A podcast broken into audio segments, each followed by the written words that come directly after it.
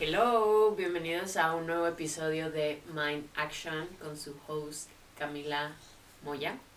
En el episodio de hoy es parte de mi sección de mujeres que me inspiran. Invité a mi madre para, que no para quienes no conocen a mi mamá. Ella es Florencia. Ahorita ya se presenta, pero estoy muy emocionada por este episodio. ¿Quieres introducirte?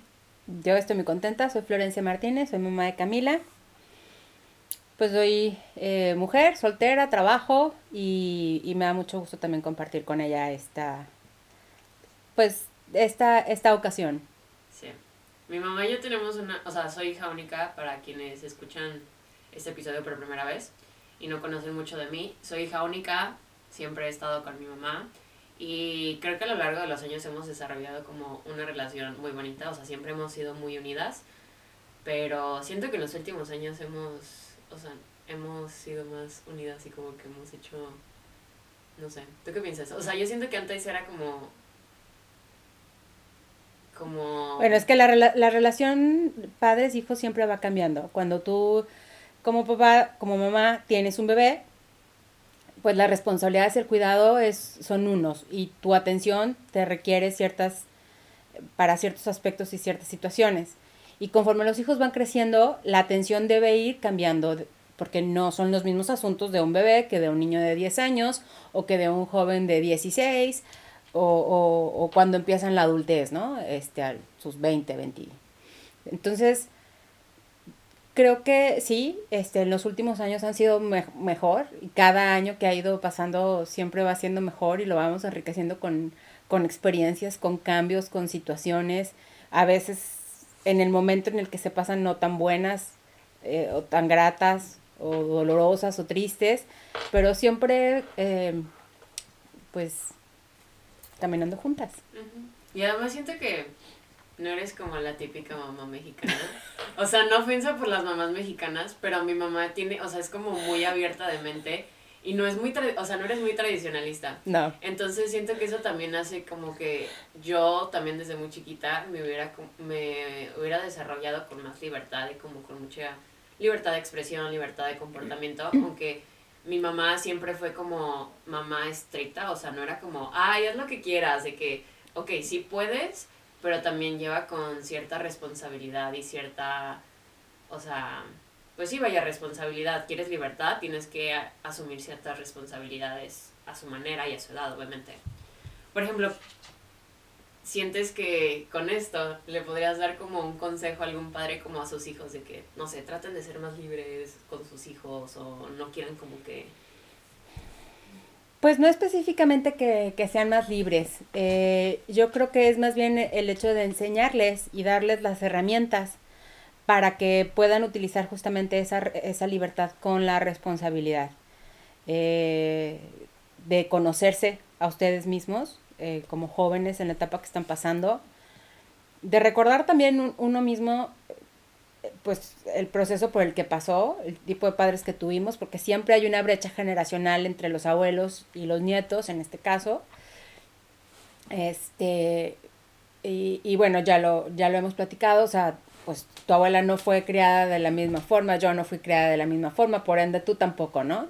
Y cada generación que, que, va entrando al, al, clan, pues va recibiendo los beneficios también del, del, trabajo que cada papá, que cada miembro, pues va, va cosechando de su propio trabajo como padre o madre y de la experiencia.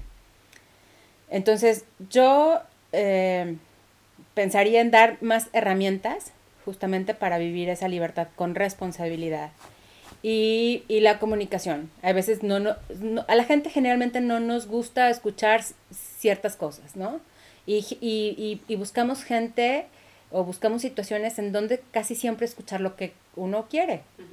Entonces, pero estar abiertos a la comunicación con los hijos, a, a, pues a recibir la, la crítica, eh, a, aprender a escuchar un no de los hijos y a, tolerarlo, a, saber manejarlo también, porque son individuos y, y no siempre va a ser este pues lo que uno como padre o madre quiera todo el tiempo. todo el tiempo, ni para, ni para ustedes como personas, o sea.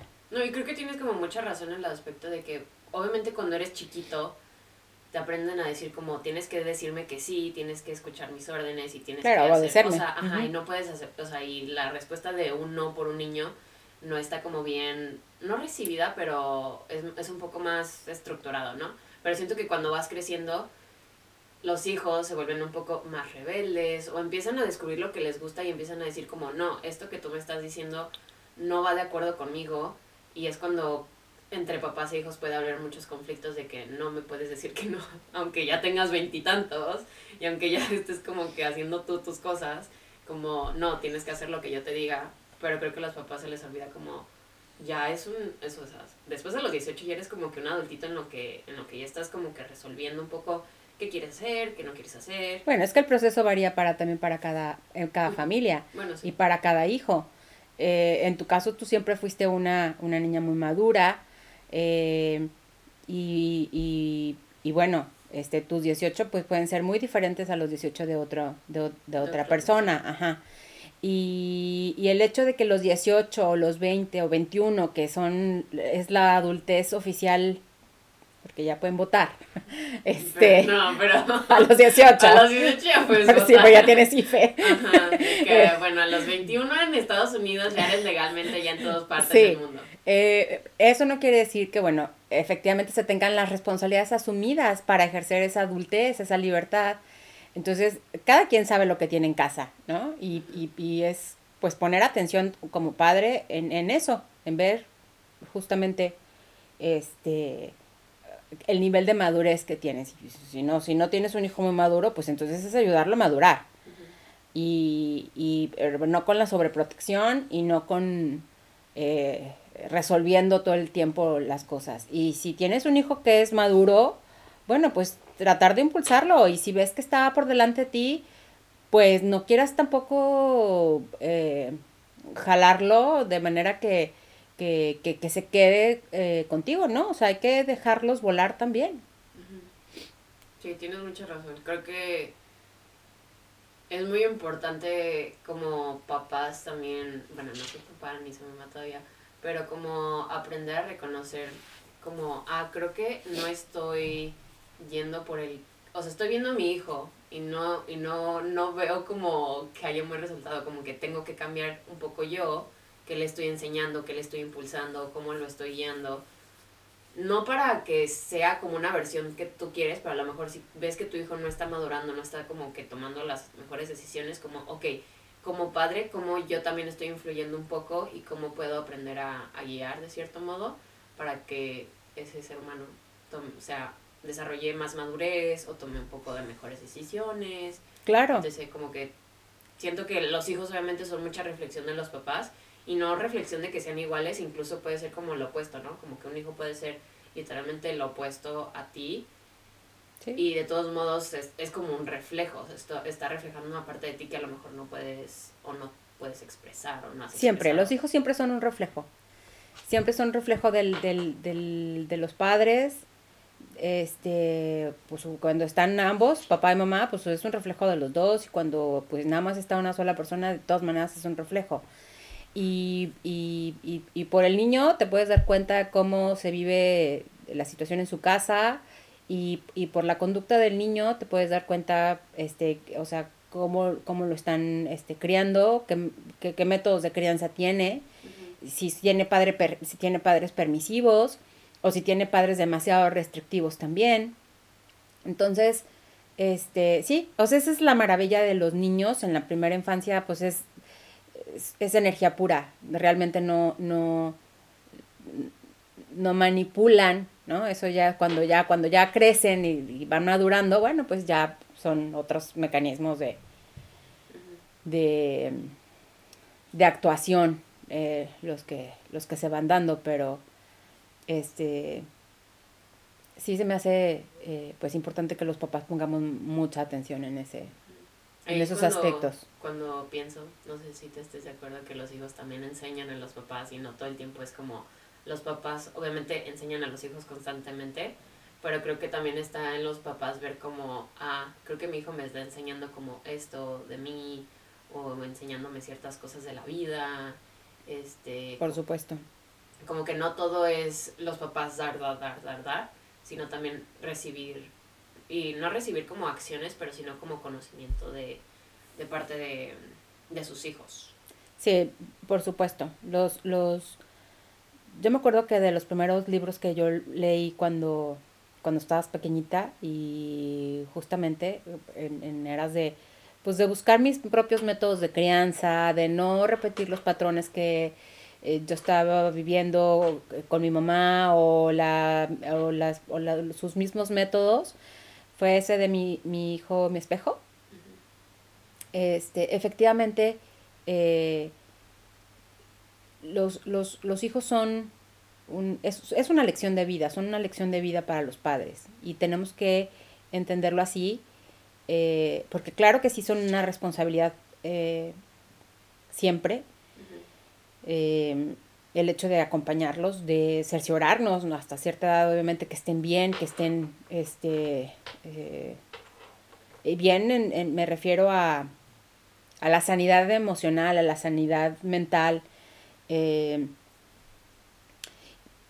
pero también nos dan constantemente lecciones y, yo las he recibido de ti y, hoy por hoy las sigo recibiendo y eso, eso me gusta mucho porque hoy las puedo recibir también de una forma diferente a, a cuando estabas más pequeña, ¿no? Entonces, eh, y son diferentes etapas eh, en las que uno va recibiendo precisamente esas, esas lecciones de, de, vida de los hijos también. ¿Tienes como tus top 3 o 5 de lecciones favoritas que yo te he dado? O sea, que... Mira, yo me acuerdo, por ejemplo, mucho de, de ti cuando estabas, este, como, tendrías como unos 7, eh, 8 años. Uh -huh. Y, y en esa ocasión, este, estábamos, est, est, estábamos tomando un café y estaba un, estaba una tercera persona, ¿no? En, en la mesa con nosotros tomando este café. Y tú estabas inventando, haciendo no sé qué cosas con papel y, y esto. Y yo, en un momento dado, este, y estás como insistiéndome en la atención de, mira, y estoy inventando esto, y, no sé, y yo justamente volteé y te, y, y te dije, ay Camila, no estás inventando, ¿no? Y entonces... Sí. Entonces, la, la, la, otra persona que estaba ahí con nosotros, volteó y me dijo, no le vuelvas a decir eso, déjala que invente. Y es? y es cierto.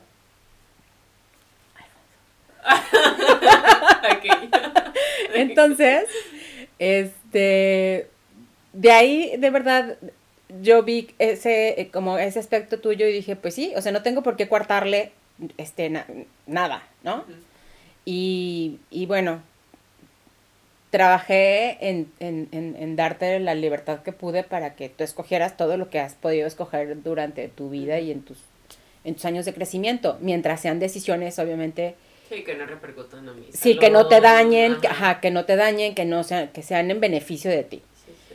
Entonces, este, esa es una. Eh, te voy a hablar de otra más importante y muy actual, o sea, nos vamos a ir como muchos, muchos años después, uh -huh. Y es este, justamente cuando tú te vas a Atlanta. Uh -huh. y, y... Quiero hacerles una pequeña pausa. Yo llevaba años diciéndole a mi mamá que me quería ir de que año sabático antes de empezar la carrera, mi mamá, no, no te vas a ir de año sabático, que no sé qué.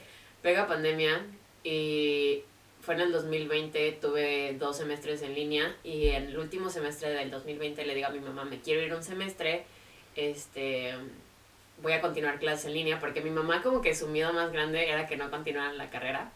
Entonces, eh, literal fue como que le dije, puedo hacer clases en línea estando en otro país y tengo la experiencia de irme a otro país durante seis meses. Se volvieron más de seis meses, pero bueno. No, bueno, pero, pero además la forma de, de cómo hacerlo, este, o sea, de moverte tú sola, de buscar este, los medios, de, de, de buscar en dónde llegar, de, o sea, todo, es, eso fue para mí de verdad un gran aprendizaje. y, y, bueno, este, te veo y me, y me siento orgullosa. Y sí, han sido dos cambios de, digo, han sido dos años de, de, de muchos cambios. Han sido dos años de, de, de, mucho movimiento, o sea, físico, porque has vivido en diferentes países, este, has estado en, en, en, eh, viajando constantemente, eh, pero también de situaciones internas y situaciones familiares. Y ahí se siguen dando también las mismas eh, lecciones de vida, en donde eh, aún en la distancia, aún eh, el, el, el, acompañamiento, pues bueno, o sea, se sigue dando la relación, creo que la relación de la, de la maternidad difícilmente se puede perder. Uh -huh. O sea, creo que pues los hijos siempre van a ser nuestros en el sentido de pues nadie más tiene esa relación con, sí, claro. con, con, nadie, ¿no? Uh -huh. con, con, con, ellos, pues. Incluso mmm, una amiga, Marina, este, ella explicaba como siempre, digo, es algo que yo no experimenté, pero que normalmente las niñas tienden a ser en, las en los primeros años de su vida, pues sí, niñas de papá, pero que conforme van creciendo y que ella lo ve con su mamá y con sus hermanas, porque tiene puras hermanas mi amiga, este, que se ha hecho más, más cercana a su mamá, como por simplemente lecciones de vida, como por cosas que pueden hacer en este momento, como que ya no es todo como, ay, hija, hijas de papi o hijas de, de, papá nada más, y como que ya se ha vuelto como una relación más cercana. Y siento que es algo que a lo mejor puedo experimentar un poco más ahorita, como que siento que a esta edad ya me puedes como que enseñar cosas de lecciones de vida de, de más madurez, ¿sabes? Como de adultez. De, de adultez, ajá. Bueno, es que e, efectivamente, digo, la, el, el, el, correcto equilibrio, bueno, pues es que haya un papá y una mamá, ¿no? En el sistema, y en casa, en, en, el sistema familiar. Eh, las hijas, eh, pues conocen al hombre, a los hombres venideros de su vida a través de la imagen del, del, del papá. Y, y las hijas terminan, o sea, las niñas terminan haciéndose mujeres y madurando como mujeres con las mamás para después salir a, a relacionarse con los hombres, ¿no? Este, buscando siempre la figura del papá. Esa es una verdad ineludible y eso es como la mayoría del proceso por el que todos pasamos cuando tenemos este, la crianza de papá y de mamá. Y, y bueno, este, pues creo que esas eh, eh, esas cosas efectivamente, pues, luego van haciéndose los, los, los clanes, ¿no? Este, eh, de, de, las mujeres, o en las mujeres, en las familias donde hay matriarcados, uh -huh. o donde, este, o aún habiendo la, la, la, la, pareja, el hombre y la mujer, y teniendo ya descendencia y todo, pues a veces sí, o sea, las mamás empiezan o las hijas empiezan a buscar como ya esa complicidad con el crecimiento, esa, este, esa confianza que, que ya se da de una forma más adulta, porque también, bueno, pues se, se da un crecimiento con responsabilidad, ¿no? Y vi, vives tu adultez de una forma responsable, lo que compartes conmigo como, como mujer, como hija, pues es tu propio sentir y, y, y, uno como madre, pues lo que tiene que hacer es acompañar y respetar también. Sientes también, por ejemplo, bueno, ¿ya acabaste tus lecciones? Eh... Sí. ok. no quieres agregar atrás. No. Este...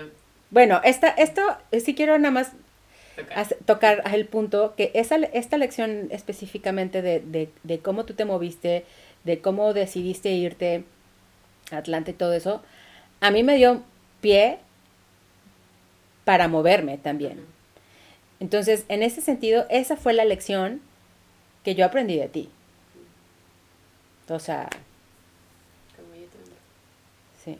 Como yo también puedo, como yo también voy a buscar los medios, como yo también este quiero quiero moverme. Uh -huh. sí, sí. ¿Recomendarías, por ejemplo, alguien si nos está escuchando ya sea una mamá, un papá o incluso como hijos, algo para tener una buena relación como padre e hijo, o sea, como, o madre e hija, como... Pues siempre la comunicación, siempre la, la, la comunicación siendo respetuosos. A veces que sí, como papás somos autoritarios, como mamá, yo me reconozco como madre autoritaria, este, efectivamente no fue una mamá eh, permisiva, este, fui, sí fui estricta, sí fui eh, mm, a veces poco tolerante y sin embargo creo que fomentar la comunicación y estar justamente al, pendiente, eh, al pendiente significa estar, o sea, en contacto de quién es la gente que te rodea, eh, tus amigos, ser cercanos a ellos, o sea, no uno, no, no, aislarme porque, ah, bueno, son tus amigos y allá tú, no.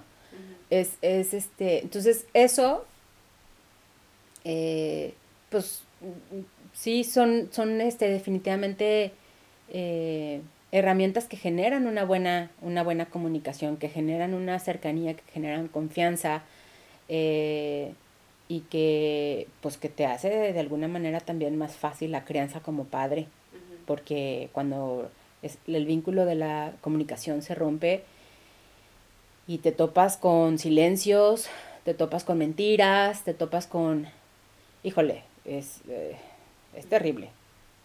Sí, totalmente. Uh -huh. Sí, siento que Siento que sí llegamos a pasar como por un periodo en el que no, y creo que fue más como en mi adolescencia, como como que yo me puse, obviamente, en la adolescencia un poco rebelde y era como, como que, o sea, siento que en esa etapa sí chocábamos mucho y sí había momentos en los que no era como que te ocultara las cosas, pero a lo mejor no te las decía como 100%. Claro.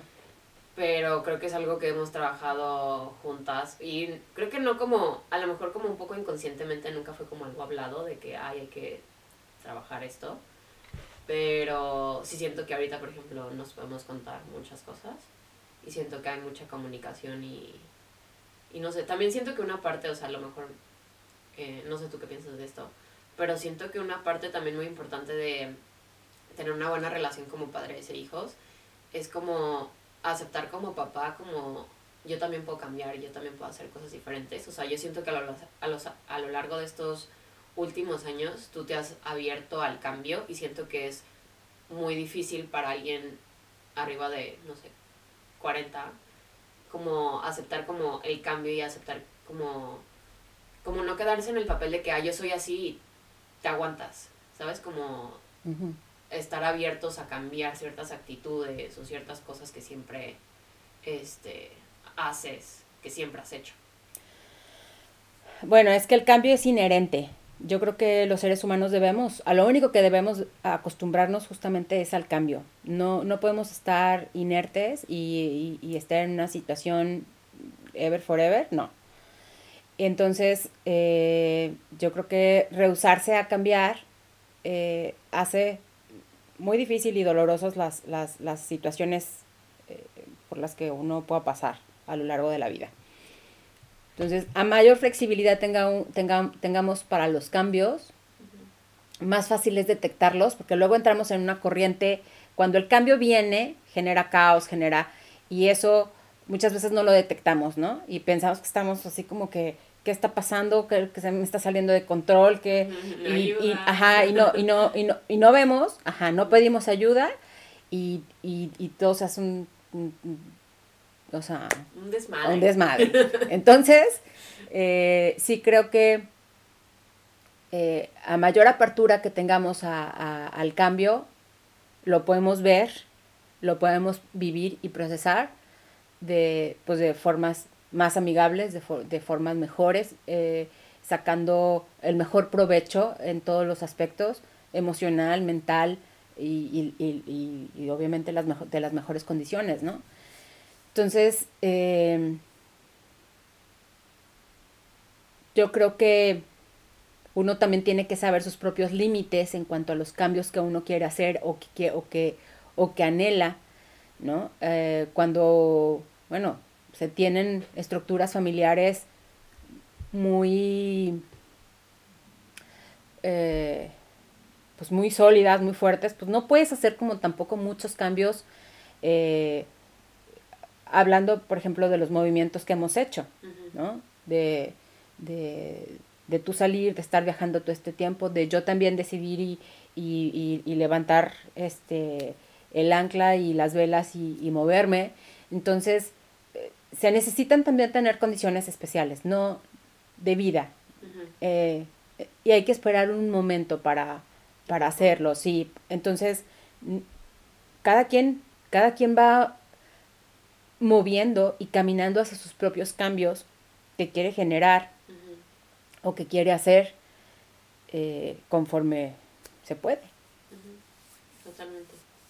Y bueno, ya que tú compartiste tus lecciones, yo quiero compartir mis lecciones. Muy bien, bienvenida. Yo tengo así igual también como, o sea, tengo, obviamente me has enseñado todo, o sea, no todo, pero muchas cosas. Pero creo que mi top de lecciones que como que siempre me recuerdo, una, y la, la mencionamos antes de grabar esto, es si no te sientes cómoda en un lugar, vete. Y mi mamá me decía esto en cuestión de fiestas, como si no te sientes cómoda en un lugar, de, en una fiesta o algo así, pues llámame y paso por ti o tomo un Uber, bla, bla, o vete. O sea, nunca te tienes que quedar en un lugar en el cual no te sientas cómoda o te sientas segura o algo así. Pero luego fue... Eso te lo decías de que estabas chiquita, cuando te invitaban a dormir a casas Ah, ajenas. sí, cierto. es- yo de chiquita tenía mamitis. Bueno, sigo teniendo mamitis. Pero yo me iba a quedar a casa de amigas eh, y yo lloraba en la noche y les decía de que quiero regresarme a mi casa y quiero, quiero, quiero irme a dormir con mi mami. No me, o sea, mi mamá sí me dejaba hacer pijamadas, pero yo era como, este, mamá, me quiero, me quiero ir a dormir a mi casa. Pero bueno, sí es cierto, me los decías muy chiquita, pero me quedó más presente también en la adolescencia que me decías mucho eso. Y luego me lo dijiste cuando corté con mi ex. Este, como que siempre lo he puesto entonces en, en práctica ahora de que a lo mejor me lo decías en un lugar, pero también yo lo vi como aplicable en personas, este, o en situaciones, como, no porque no me sienta cómoda en el aspecto de que, ay, no me siento cómoda porque me está sacando de mi zona de confort, bueno, me voy. Eh, pero simplemente en un lugar en el que ya siento que no me hace bien emocionalmente o físicamente o whatever, este, aprender a salirme y aprender a, a irme y no quedarme en un lugar por compromiso o por deber o por tener que simplemente si no me hace sentir genuinamente bien como tener que irme.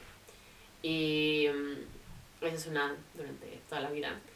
Y otra como también más reciente fue cuando tú te atreviste a moverte porque me, me hizo darme cuenta que nunca es tarde para hacer las cosas que quieres, porque tú eras algo, o sea, era algo que tú querías hacer desde hace muchos años, pero obviamente como por tener el compromiso de tener una hija y eso, te lo hacía más, o sea, te lo hacía difícil.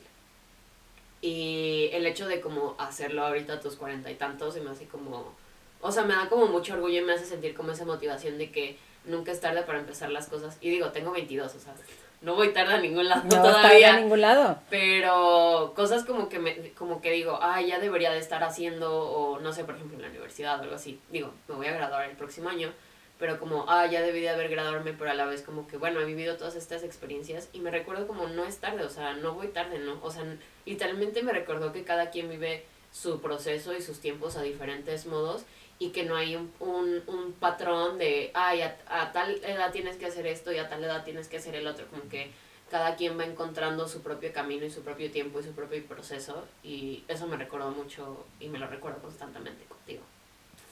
Sí, tienes, tienes toda la razón. Cada, cada quien eh, eh, va haciendo su, su camino. eh, te digo, eh, creo que lo importante es reconocerse. ¿Cuáles son nuestras limitaciones?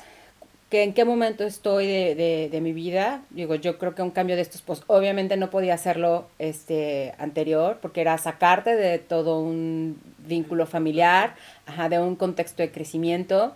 Entonces, eh, y bueno, a mí no se me dieron tampoco condiciones como para decir, ah, bueno, tuve una oferta internacional de trabajo y pude moverme. a-". No. Este, entonces, eh, todo llega, todo llega a su tiempo, exactamente, todo llega, eh, claro, uno tiene que moverse, tiene que buscarle.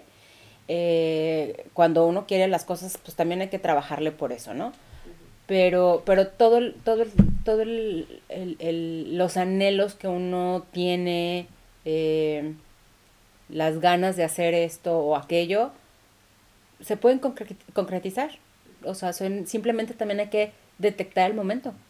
Aún para emprender un negocio, eh, aún para, para moverse de país, aún para eh, tener una pareja, o sea, todo tiene su momento, solamente saber detectarlo y, y pues bueno, este, sí aferrarse en, el, en, el, en la idea de no soltar, eh, eso sí es importante para uno, pero, pero tampoco que esa, esa, esa terquedad o esa necedad te ciegue y no... Ajá, exactamente. Déjame prender rápido la luz. La lámpara. Eh, A ver. No, de la, de la pantalla. De adentro. Desliza, tiene una tablita ahí.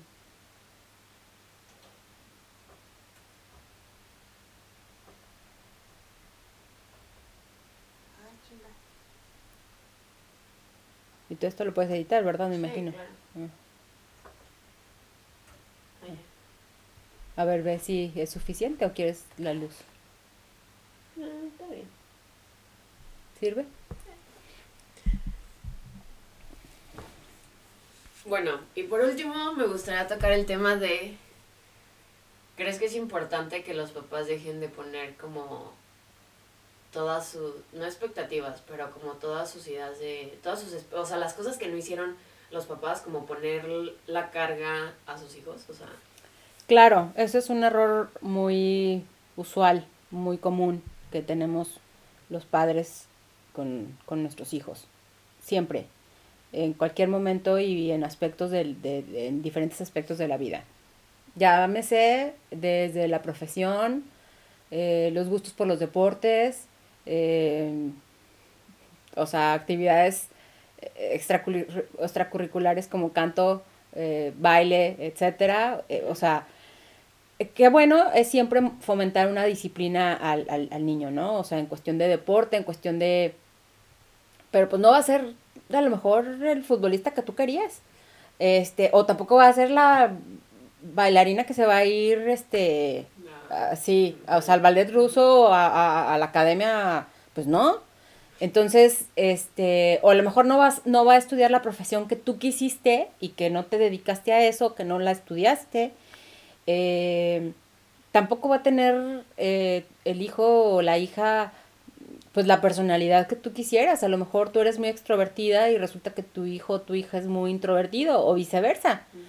Entonces, em, Que siento que es algo como, no como tú y yo, pero por ejemplo siento que yo soy como muy sensible, muy así como no me hables fuerte. Y mi mamá es como, como, o sea, lo contrario, es como súper fuerte, es como, tiene esta actitud como más, más fuerte y como que un poco más valiente. O sea, no digo que no sea valiente, pero como que yo soy así de que, ay, mis sentimientos, como, no. O sea, mi mamá me levantó, incluso hasta la fecha es como que, eh, si estás levantando la voz es como, no, no levantes la voz. Sí, bueno, yo soy gritona, yo, yo hablo fuerte desde siempre. Pero y- siento que de- en algún punto te llegó a desesperar de que esta niña es demasiado sensible, como ya Camila.